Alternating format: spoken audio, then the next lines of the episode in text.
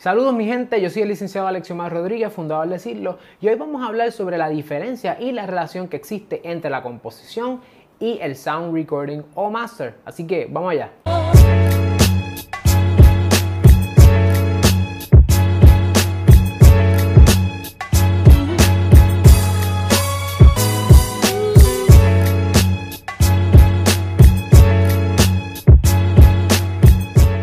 Composición y master. Vamos a hablar de esas cosas distintas. ¿Por qué es importante que tú entiendas esto? Porque no importa tu rol, si eres compositor, si eres músico que graba solamente, si a lo mejor eres productor, manejador, si eres una disquera, dependiendo de con cuál de las dos cosas tú estés bregando, las regalías pueden ser distintas y cuando hablamos de regalías es el dinero que produce la propiedad intelectual. Así que las regalías pueden ser distintas y pueden venir o de un lado o del otro.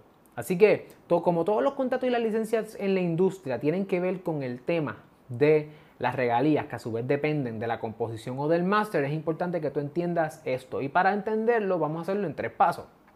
Primero, lo primero que tienes que saber, la composición y el máster son cosas separadas. ¿Por qué? Porque la composición es una obra musical. Por ejemplo, si yo escribo una canción, eh, pues en ese caso cuando yo la escribo, le pongo letra y pongo música, en ese caso se configura una canción si yo la pongo en un medio tangible de expresión. Si la grabo, por ejemplo, en Voice Memo. Pues ahora voy a cantar lo que es el coro de la canción que fueron mis votos para mi boda. Este, y decía más o menos algo así. Prometo amarte sin reservas, sin salidas. Prometo amarte hasta no me quede vida. Prometo amarte porque así lo decido. Prometo amarte en las buenas y en las malas. Prometo amarte por principio y no por ganas. Lo prometo.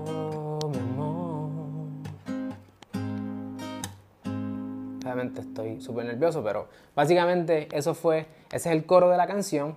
Ahora eh, vamos para lo próximo. Por otro lado está la grabación. Ya la grabación es cuando yo cojo esa canción y voy a un estudio. Y cuando voy al estudio, eh, voy allí con unos ingenieros de sonido y con una gente que graban esa canción. Cuando graban esa canción, en ese momento se ha, eh, hecho o se ha configurado una obra derivada de la composición. Esa obra derivada se le conoce normalmente como el master. Mientras que en la composición, los dueños de la composición son quienes la compongan, es decir, quien ponga la música, quien ponga la letra. Esas dos personas, mientras son los dueños de eh, la composición, en el master, los dueños, salvo un contrato de los que hablaremos después, son quienes graben el master. Y eso es importante que tú lo sepas, porque es posible que ¿verdad? tú estés guisando de uno de los dos lados o de los dos lados también. Ese es el primer punto, son cosas aparte. Vamos a entender un poquito más qué es la composición. Segundo punto, la composición sería lo que buscan los publishers. Cuando tú veas con publishers, mayormente te van a decir, van a hablar de la composición. ¿Por qué? Porque cuando tú escribes, por ejemplo, esa canción que yo escribí, Prometo Amarte, cuando yo la escribo, en ese momento yo le pongo letra y música. Yo soy el único compositor. En ese mismo momento nace también mi derecho como publisher. Por lo tanto, aunque es una sola unidad, está dividida en dos partes. Es lo que por lo general se le llama el 100-100 o 200, 50-50 eh, o 100-100, que suman 200 o 100. En ese caso, las regalías van a pagar para dos lugares. Uno, paga para el writer share o mi parte como compositor y también puedo cobrar regalías por publishing. La parte del publishing es la parte, quien tenga control del publishing, es la parte que va a tener control sobre los seis derechos de copyright, que los hemos visto en, un, en videos pasados. Aquí hay un ejemplo de un video pasado donde hablamos eso. Esos derechos, que son el derecho de la reproducción, del trabajo derivado, de lo que serían este public performance, todos esos derechos, distribución, los tiene quien tenga el publishing. Por lo tanto, eh, es importante que cuando a la hora de acercarte a hacer contratos de publishing entiendas cuánto tú estás cediendo a cambio de qué.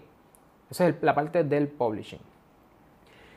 Ojo, si los compositores, eh, si tú no tienes un acuerdo con un compositor de cuánto aporta esa persona o cuánto aportaste tú a través de lo que se llama un split sheet, la ley presume que los dos aportaron, o los tres, o los cuatro, o los cinco, de la, por la misma cantidad. Por tanto, la canción se divide en 5, en 4, 3, 2, 1. Eso es importantísimo que lo sepas porque si no tienen un contrato o, un split sheet, entonces está fastidiado. Antes del tercer punto, oye, aprovecha y si te estás entendiendo este video, dale like para yo poder saber que se entiende, que vamos bien, que estamos todos en la misma página y de esa manera pues seguir, seguir, seguir con la misma fórmula. El tercer punto es la grabación. La grabación, distinta a la composición, la grabación es lo que buscan las disqueras por lo general.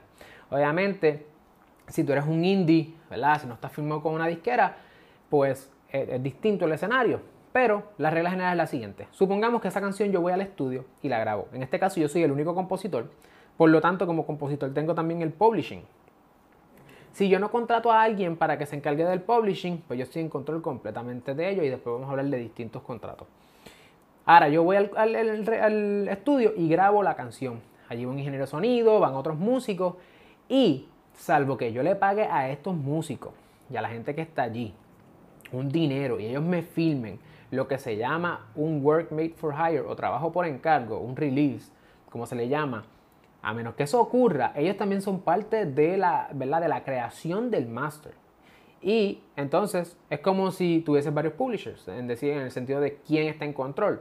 Pues todos están en control por partes iguales. Tú no quieres eso, como yo quiero ser el dueño completo del master, yo hago que ellos me filmen unos release, les pago por el trabajo por encargo y se acabó. Y yo soy el dueño del master. Y como dueño del master tengo mis propios copyrights que protegen el master, que serían igual distribución, trabajos derivados, etc.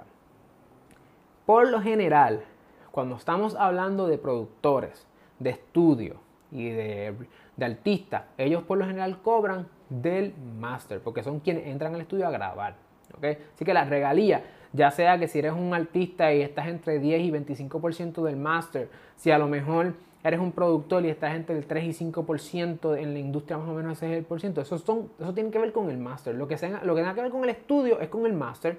Lo que tenga que ver con la composición allá en tu cuarto tiene que ver con la composición.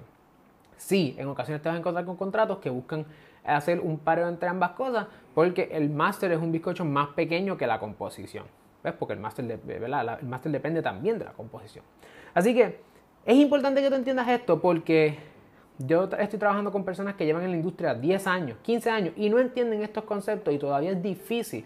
Y muchos artistas les pasan que se quedan sin el máster, que no saben a qué tienen derecho. Estos problemas son bien comunes y yo, mi, mi misión es que tú, a ti no te pase esto.